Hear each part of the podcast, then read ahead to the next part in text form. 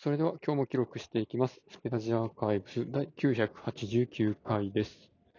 今日は10月24日、時刻は21時半ぐらいです。今日は、えー、っと、何やってたかな？あの、なんやろ、IPv6 の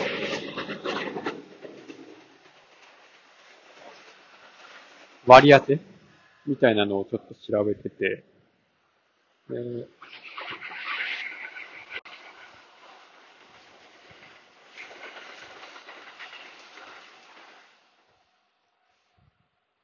まあ、何の話かっていうと、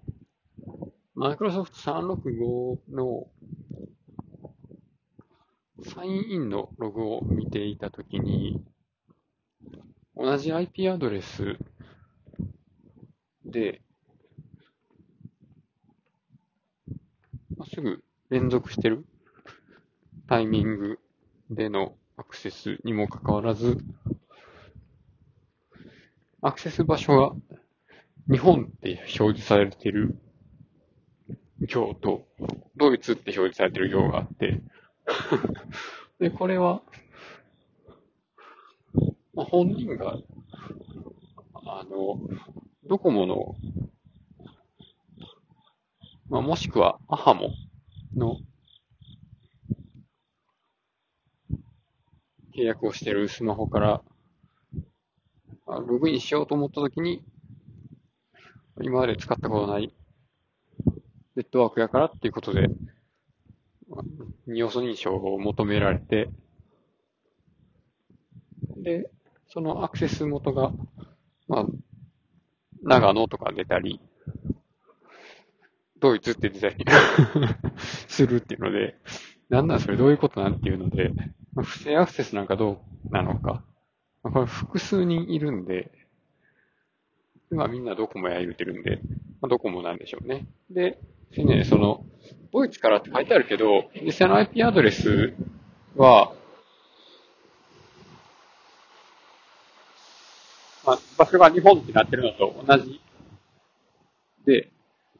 で、これは、えードコモから割れてられてるやつなんですよね。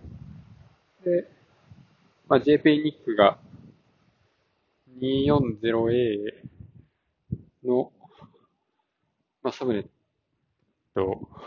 25っていうやつを、まあ、管理してて、で、それのうち 240A の1000とか2000とか、それの、あのやろ、帯域をドコモが使用するよっていうのが分かってるんで、まあドコモからやなって分かるんですけど、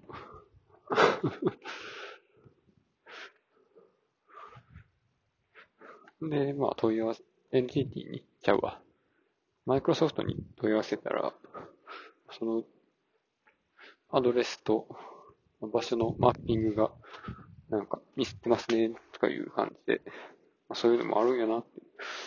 それじゃあ条件付きアクセスの場所による制限ってちょっと信頼性が下がるなとかっていう思いました。ということで、今日はこの辺で終わりましょうかね。ありがとうございました。